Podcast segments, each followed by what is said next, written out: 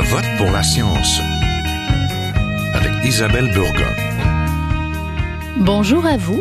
J'espère que vous vous portez bien. La campagne électorale se poursuit et certains candidats rappellent l'importance de la lutte au changement climatique et des enjeux touchant l'environnement. De nombreux électeurs attendent des promesses claires à ce sujet. On a parlé ici à cette émission du virage électrique encouragé par la CAC avec le programme énergétique 2030. Pourtant, il a été beaucoup question du troisième lien que certains partis mettent toujours de l'avant et que bien des experts dénoncent comme une fausse bonne idée.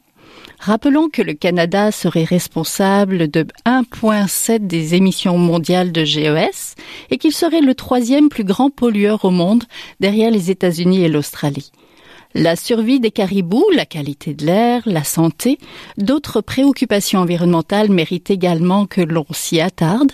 Nous allons voir tout ça tout de suite. Ne bougez pas.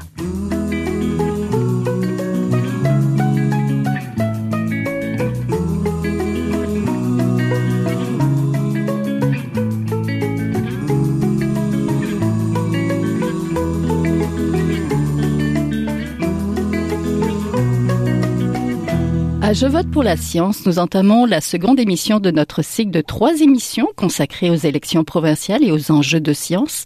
Aujourd'hui, nous intéressons au changement climatique et aux questions environnementales. Figure-t-elle en bonne place dans l'actuelle campagne électorale? Nous allons voir ça en compagnie de Patrick Bonin. Bonjour, responsable de la campagne climat-énergie chez Greenpeace Canada. Vous allez bien? Je vais bien, vous? Oui. On est en compagnie de Simon Langlois-Bertrand, que j'ai la chance d'avoir en studio, qui est associé de recherche à l'Institut de l'énergie Trottier et professeur au département de sciences politiques à l'Université Concordia. Bonjour. J'ai aussi la, chance d'avoir euh, Dominique Gravel, professeur au département de biologie et titulaire de la chaire de recherche du Canada en écologie intégrative. Vous, vous êtes euh, par téléphone, mais je suis bien contente quand même de vous avoir avec nous. Bonjour. Bonjour. Donc la lutte contre les changements climatiques s'annonce l'enjeu numéro un des questions environnementales, mais ces derniers temps, les préoccupations environnementales semblent se multiplier. L'organisme Viro Vert organise d'ailleurs euh, la semaine des débats Viro Vert, plusieurs circonscriptions à travers le Québec du 18 au 25 septembre. Pour commencer, trouvez-vous que les différents partis, quand vous regardez leur programme, leur discours aussi, mais aussi pour la CAC, euh, son bilan, en font assez, ben, peut-être? c'est euh? sûr que c'est bien de voir plusieurs des partis, bon, 4 sur 5, là, qui semblent prendre au sérieux, finalement, là, euh, l'ampleur des engagements qui sont nécessaires pour le court terme comme le long terme. on a des partis qui ont développé des programmes détaillés aussi, là. Québec solidaire et la CAC ont quand même plusieurs détails, là, un niveau de profondeur qu'on n'avait pas vu avant. Mais bon, pour le reste, après ça, euh, c'est des promesses. Donc, on attend de voir les détails pour plusieurs éléments là, qui restent quand même un peu verts pour l'instant. Oui, Monsieur Langlois-Bertrand, quand vous dites un niveau de profondeur, c'est quoi? Ben, en fait, c'est euh, quand on regarde les programmes, entre autres Québec solidaire, qui a vraiment fait un effort là, pour aller euh, dans les détails de chaque secteur, chaque facette de, de, de l'enjeu climatique. Bon, c'est, c'est pas parfait.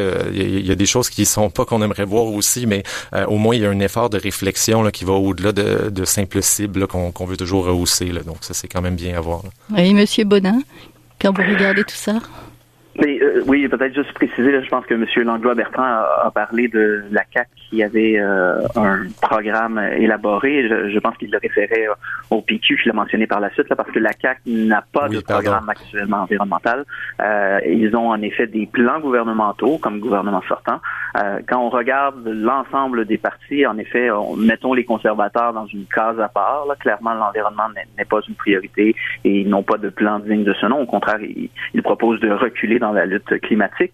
Par la suite, en effet, euh, Québec solidaire et, le PQ ont proposé euh, des plans modélisés, même donc des plans avec euh, des détails au niveau des réductions de gaz à effet de serre, exhaustifs, perfectibles comme plan, mais définitivement, je dirais, les plus ambitieux. Quand on regarde au niveau de la CAC en tant que telle, je, je le mentionnais, malheureusement, tout ce qu'on a actuellement sur la table de la part du gouvernement sortant, euh, ce sont les plans gouvernementaux. Donc, il n'y a rien, rien de nouveau ou presque euh, de proposer à part euh, des nouveaux barrages et, et un fonds sur l'eau.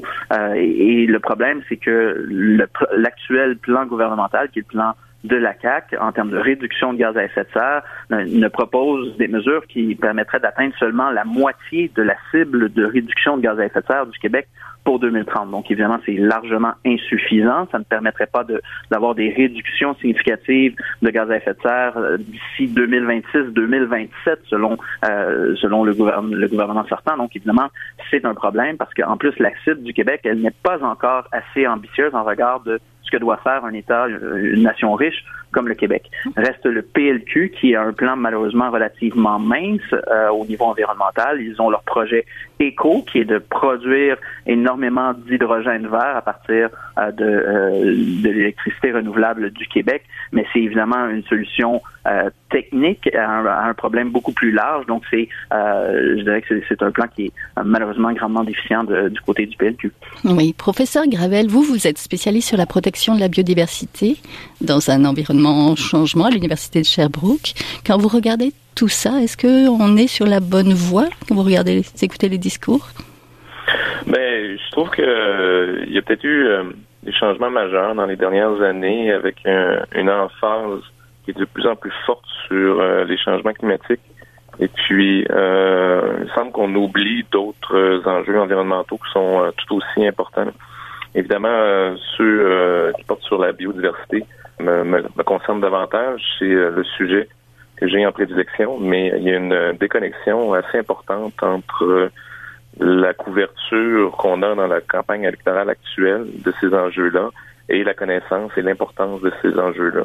Il y a déjà quelques années, on avait documenté euh, qu'il y avait un certain décrochage entre la production de savoir scientifique sur la biodiversité, sur les changements climatiques, sur plusieurs enjeux environnementaux et la couverture médiatique.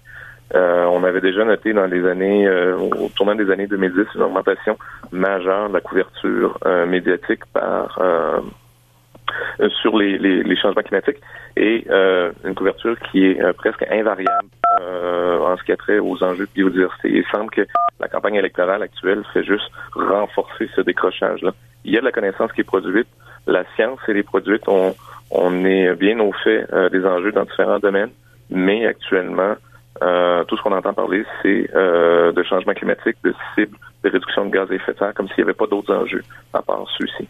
Oui, tout à fait. On va rester encore un petit cinq minutes sur la question climatique.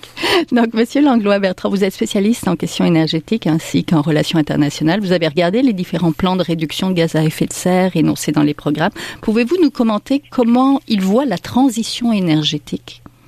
Oui, ben en fait, euh, encore une fois, ça, ça, prend la transition énergétique. C'est pas simplement une question de mettre des cibles puis d'essayer d'espérer qu'on se rend. Mm. Ça prend une profondeur de transformation qui est jamais vue et qui est jamais vue dans la rapidité aussi dont on dont il est question. Donc, il semble y avoir une conscience de, de cet enjeu-là qui était pas là avant. On, voit des partis comme Québec solidaire vont, qui vont même jusqu'à rehausser de beaucoup là, la cible de réduction pour 2030. Là. Donc, euh, moins 55 si je me trompe pas.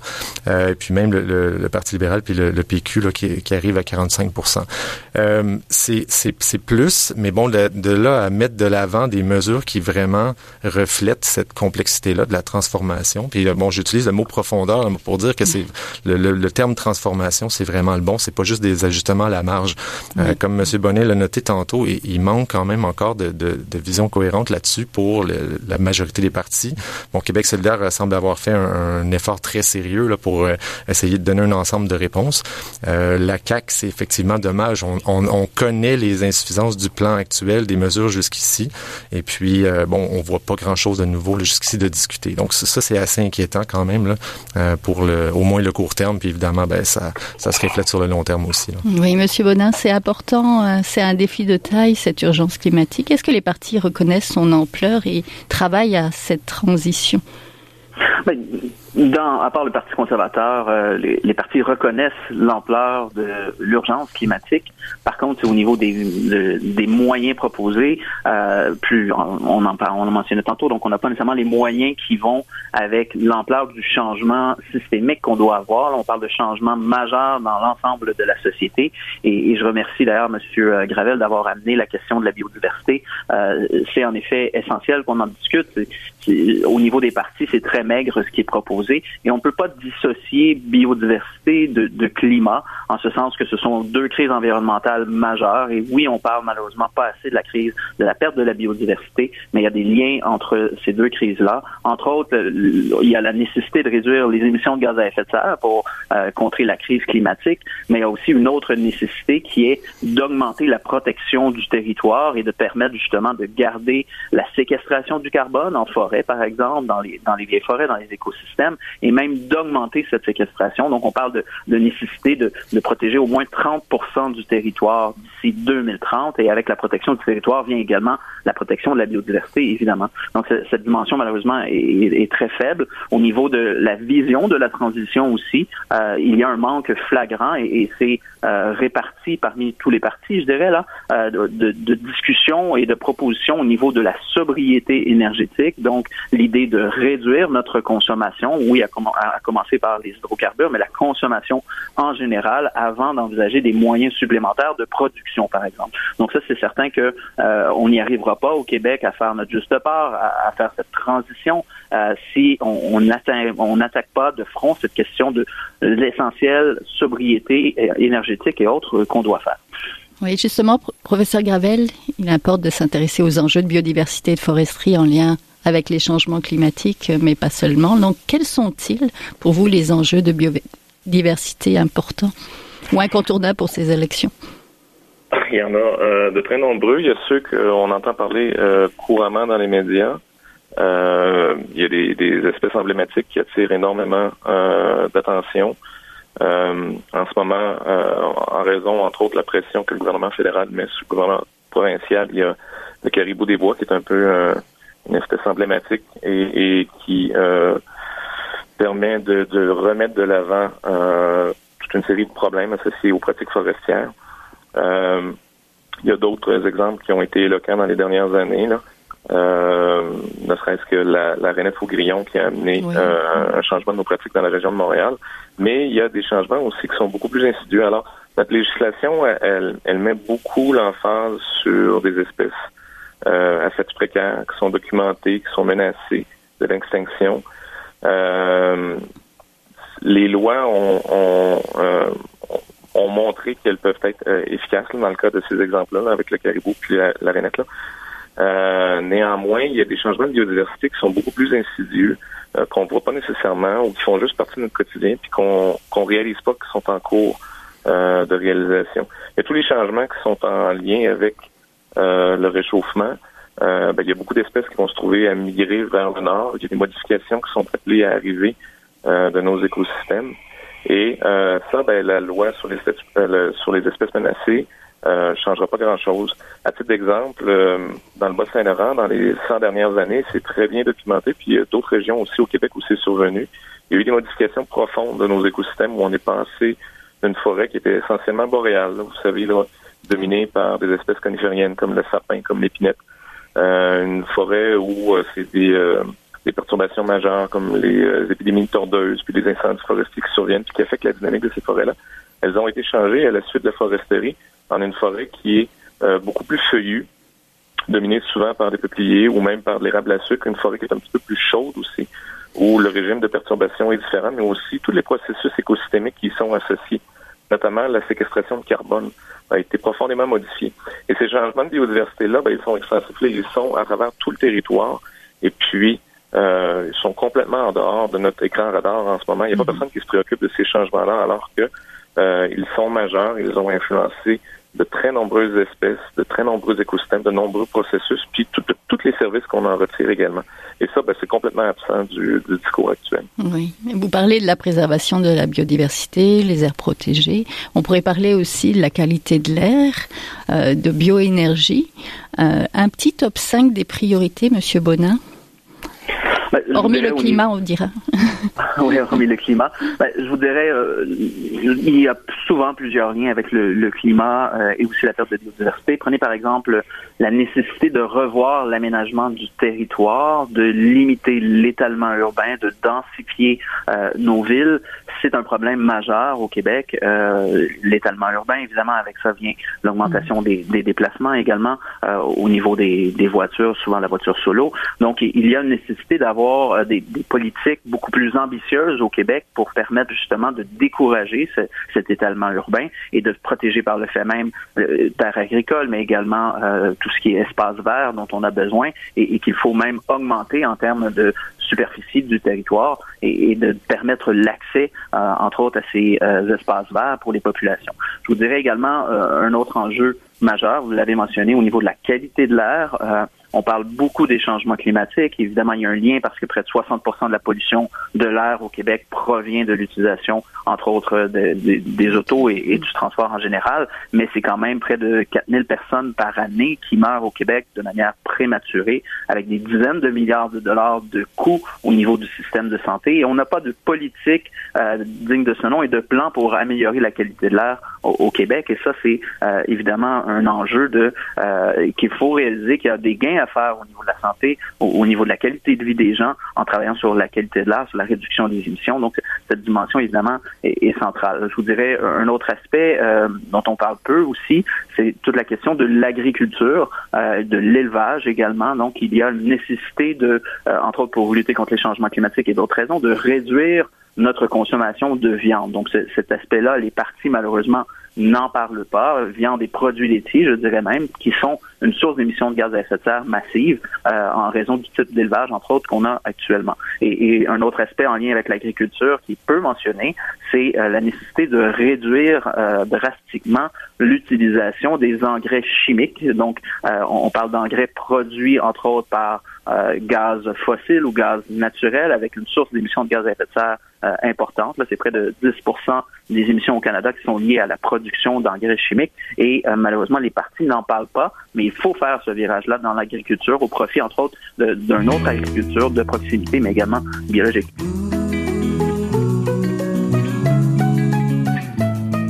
Vous êtes toujours à Je vote pour la science, là où la science rencontre la politique, une émission produite par l'agence Science Presse. Vous pouvez visiter son site internet au sciencepresse.qc.ca.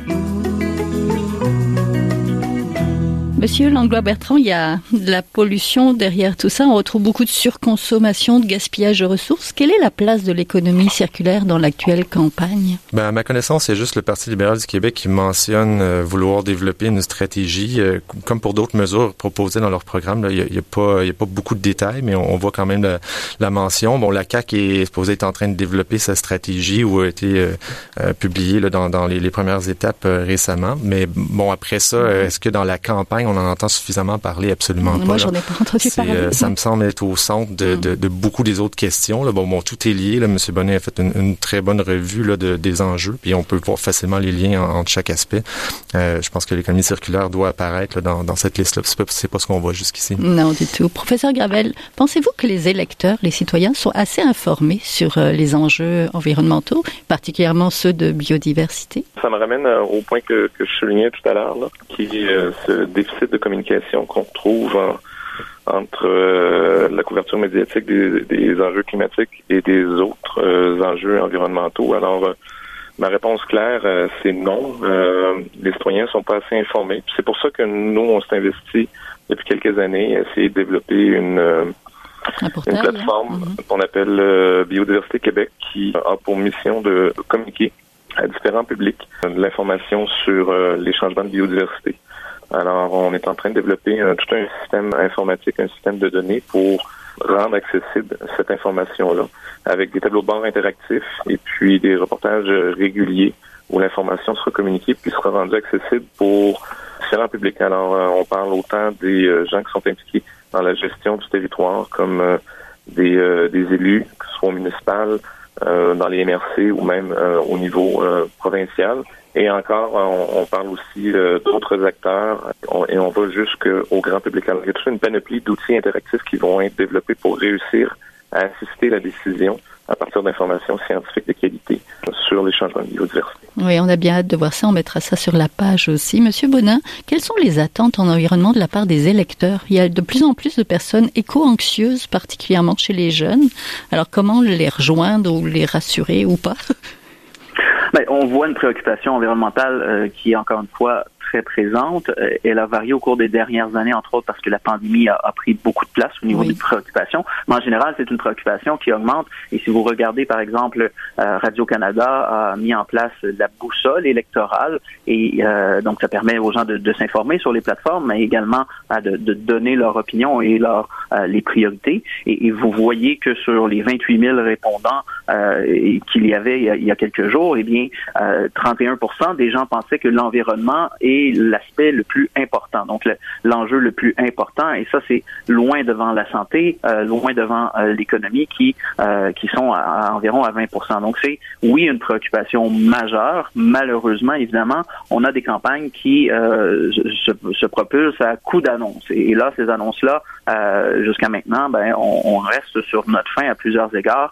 donc il faut que les gens s'informent, il faut aussi que les gens aillent voter. Euh, et influencent leur euh, euh, influence également leurs candidats. et ça, ben, on voit une tendance où les gens les plus préoccupés en général, ce sont les jeunes, ce sont les, les, les jeunes. Et malheureusement, là je parle au niveau de l'environnement, évidemment, c'est leur avenir qui est en jeu après tout. Mais malheureusement, on voit un taux de participation euh, qui est euh, le plus bas, c'est dans ce bastion de population. Donc, c'est euh, également important que ça se traduise en vote, ce, ce, genre de préoccupation-là. Et, je vous dirais, les, gens peuvent non seulement se, se, renseigner, mais doivent également aller consulter les programmes des partis parce que, on l'a mentionné, il y a des différences quand même majeures entre les programmes ne serait-ce que, euh, et je parle d'un point de vue climatique, mais environnemental, c'est euh, également préoccupant. Euh, mais vous avez, euh, et je reviens, Québec solidaire et, le Parti québécois qui ont proposé des plateformes spécifiques sur le climat qui sont très détaillées au niveau des transports et, à, plusieurs autres égards.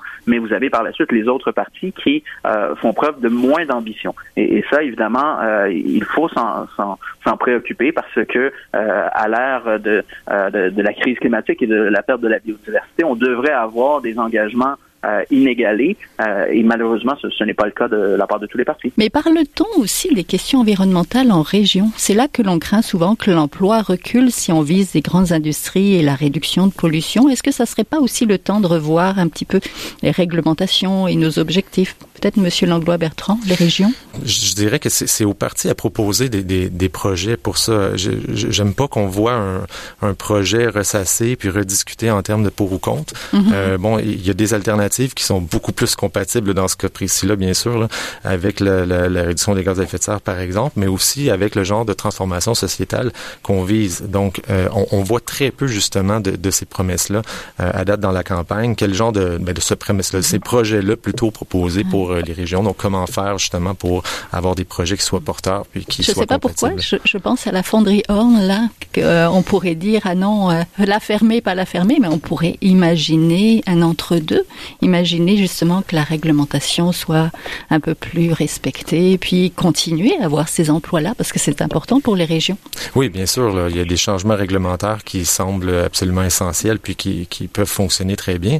Après ça, faut aussi penser à, à l'avenir puis à, à des nouveaux projets. Donc, on, on parle surtout d'emploi de façon un peu générale depuis le début de la campagne, euh, mais alors qu'on devrait avoir des, des, propositions sur comment on, on, ah a une vision là-dessus, justement. Oui, professeur Gravel, on oppose encore souvent environnement et économie, alors ce qui serait bon euh, de travailler ensemble. Par exemple, si on prend la valorisation des ressources naturelles comme le bois, il serait temps de revoir les pratiques forestières, mais peut pas de l'arrêter, évidemment. Continuons quand même à exploiter nos forêts, n'est-ce pas? Les solutions en matière de biodiversité et de climat ben, vont souvent de pair et dans certains cas peuvent être cohérentes avec euh, du développement économique. Mm-hmm. euh, ne serait-ce que les, la création d'aires protégées, par exemple, qui peut servir à la fois des intérêts pour la biodiversité en protégeant certaines espèces puis en, en, en réduisant la pression qu'il y a sur un territoire. Les aires protégées vont aussi aider à la séquestration de carbone, au développement de vieilles forêts qui vont, euh, et de milieux humains qui vont euh, contribuer à réduire les émissions ou au moins à compenser les émissions croissantes de gaz à effet de serre. Et finalement, ben, très souvent, ces aires protégées-là sont utilisées en bon escient. Euh, elles deviennent en région un outil de développement intéressant sur lequel on peut construire, on peut miser.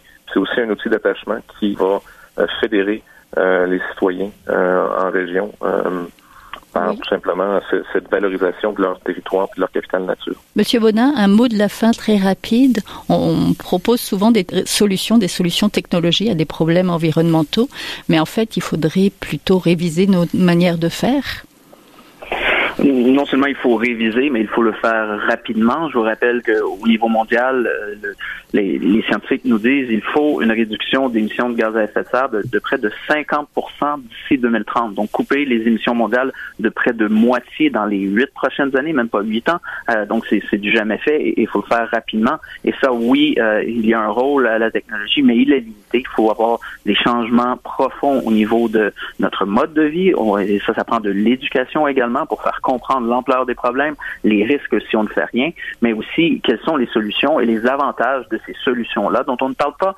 suffisamment. Par exemple, l'amélioration de la qualité de l'amélioration de la productivité euh, qui vient avec l'amélioration du transport collectif ou réduire le trafic, la création d'emplois au Québec dans des secteurs justement d'avenir, la, qualité de vie à, mettre en place des parcs et euh, des couverts forestiers, à mettre en place des infrastructures euh, au niveau du transport actif, par exemple, pensez au vélo ou à la marche, l'amélioration du budget également familial lorsqu'on on réduit la consommation d'hydrocarbures ou, l'utilisation des véhicules. Mais je pense que je terminerai en disant cette élection, elle est euh, cruciale pour envoyer un message également au prochain gouvernement que l'environnement est important. Et en ce sens-là, il faut que les gens aillent voter, particulièrement les jeunes. Et il y a aussi une manifestation qui est organisée, en fait plusieurs manifestations. Il y en a neuf dans, à travers le Québec le 23 septembre prochain. C'est une manifestation de grève mondiale pour la justice climatique, donc des, des étudiants et étudiantes qui se mobilisent avec également des travailleurs et des organisations pour lancer un message clair euh, que au Québec, l'environnement c'est important. C'est une question de, santé, d'économie, euh, de, qualité de vie, de transport, d'alimentation. Donc, il, faut euh, qu'on soit plusieurs, je dirais, parce qu'on voit actuellement que face à l'ampleur de la crise climatique, plusieurs partis ne proposent pas des solutions à la hauteur de, cette crise-là. Et, je pense qu'il faut revenir à la base et envoyer un message clair en, sortant en grand nombre le, 23 septembre. Et c'est à 13 heures euh, au parc du Mont-Royal que ça commence le 23 septembre, cette grève mondiale pour euh, la justice climatique. J'avais dit un mot rapide. Hein ah, Merci beaucoup. Merci beaucoup. Bon, vous l'avez entendu. Allez voter, surtout. Allez manifester peut-être, mais surtout allez voter.